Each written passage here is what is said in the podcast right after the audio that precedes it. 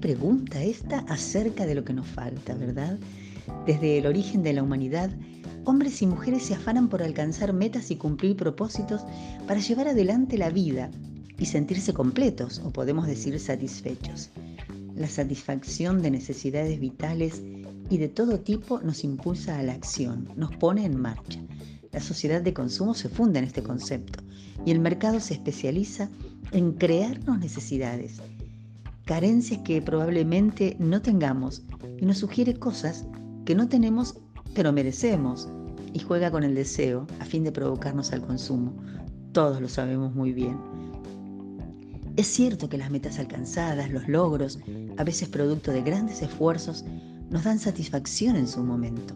Pero también es cierto que a medida que el tiempo va pasando, nuevas necesidades se presentan y tenemos que admitir que esa sensación de completud es pasajera. Cuando las luces se apagan y las voces de quienes nos acompañan en la vida se acallan, hay una sensación que por lo general suele invadirnos y nos genera cierta intranquilidad o angustia. ¿Cuántas veces tratamos de eludirlas, de escapar de ese momento a solas con nosotras mismas con algún tipo de entretenimiento? La vida agitada, las agendas cargadas, la multitarea, suelen hacer suficiente ruido como para bajarle el tono a las voces que pujan desde adentro y nos interrogan e inquietan sobre cuestiones menos concretas o apremiantes que lo cotidiano, y sin embargo de interés vital. Momentos en que nos preguntamos acerca del propósito, del sentido, del para qué estoy en la vida, de qué será del futuro, y es entonces cuando la sensación de vacío o de insatisfacción por esta vida que pasa, que transcurre, emerge y nos envuelve hasta doler. Aún las personas más encumbradas, más destacadas en la historia, llenas de logros, de reconocimiento público, han confesado este dolor interior que muchos llaman angustia existencial. La Biblia cuenta la historia de un hombre rico al que toma en uno de esos momentos de gloria, ufanado de sí mismo por sus logros, lleno de proyectos ambiciosos, en su afán de procurar más y más, en un estado de insatisfacción permanente, este relato es una parábola, una estrategia didáctica que Jesús usaba para enseñar verdades espirituales a través de situaciones cercanas y reales. Un maestro de lujo, dicho sea de paso. La podemos leer en el Evangelio de Lucas, en el capítulo 12, verso 16 en adelante. La trama de la historia nos enfoca en lo que en verdad es importante en la vida. El relato es impactante, cuando dice que esa misma noche, sin que nada pudiera impedirlo, y tampoco nadie lo hubiera esperado, la vida terrenal de ese hombre a quien Jesús llamó necio acabaría. Y todo eso que había acumulado, la fama de que se ufanaba, todos sus bienes, ¿de qué serviría en el lugar a donde iba? ¿Qué baño de realidad recibió este hombre pagado de sí mismo al caer en la cuenta de que toda su dispendiosa capacidad y sus habilidades para alcanzar una vida de placeres en la tierra no habían sido suficientes como para adquirir sabiduría, para estar advertido y haber hecho similares provisiones respecto de su vida eterna. Muchas personas viven así sus días, y aún muchos que dicen ser seguidores de Jesús, creer en Dios, como dicen tantos, aún gente que asiste a iglesias, a cultos, tienen su corazón amarrado a tesoros terrenales, sean riquezas o bienes materiales o de cualquier otro tipo cualquier cosa que ocupe el lugar que solo le corresponde a Dios. No sé qué metas o deseos te estuvieron movilizando últimamente, ni qué planes estás imaginando para el futuro, o qué previsiones hayas hecho respecto del mañana, pero estoy segura de que aunque obviamente tendrás tus momentos de gloria, probablemente también te ha ocurrido esto de sentirte insatisfecha con vos misma y angustiada acerca del futuro. Solemos enfocarnos en las cuestiones terrenales ignorando o desestimando nuestra condición de seres espirituales, no considerando ni proveyendo, como este hombre rico, alimento y reaseguro para el futuro, cuando todas las cosas de la tierra hayan pasado. Sin embargo, reconocer nuestras necesidades espirituales es la clave para librarnos no solo de la angustia existencial, sino, y lo que es vital, de la condenación eterna.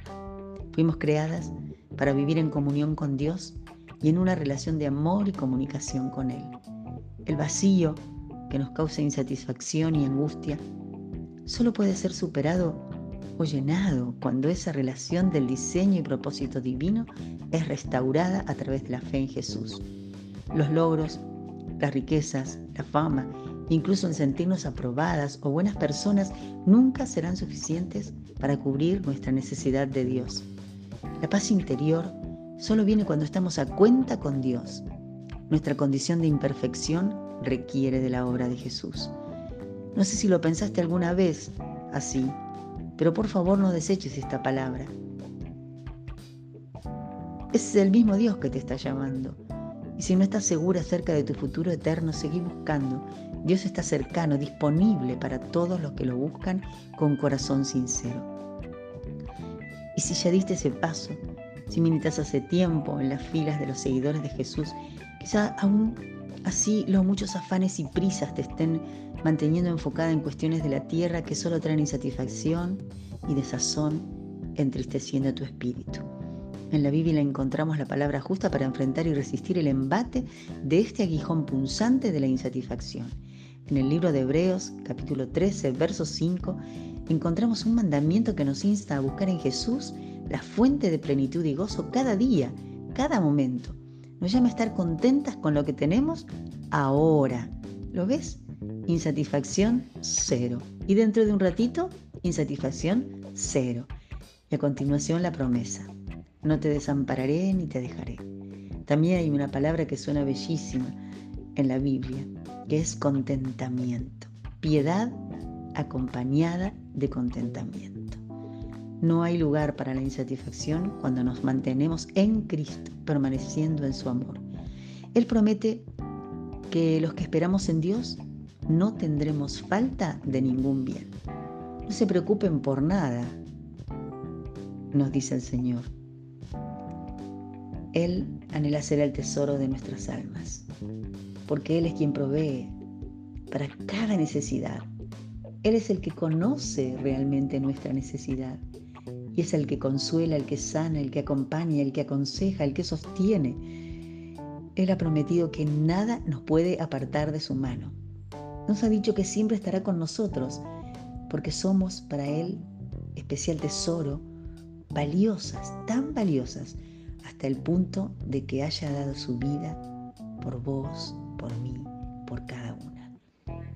Confíen en mí, dice el Señor Jesús, y hoy sus palabras resuenan tan hermosas a nuestros oídos. ¿Qué más podemos necesitar? Amiga, hermana, que la palabra de Dios y sus promesas alejen de tu corazón toda sombra de duda o temor. Que en cualquier circunstancia por la que estés atravesando puedas recordar que en ese momento Jesús te está amando y proveyendo todo lo que en ese preciso momento necesitas.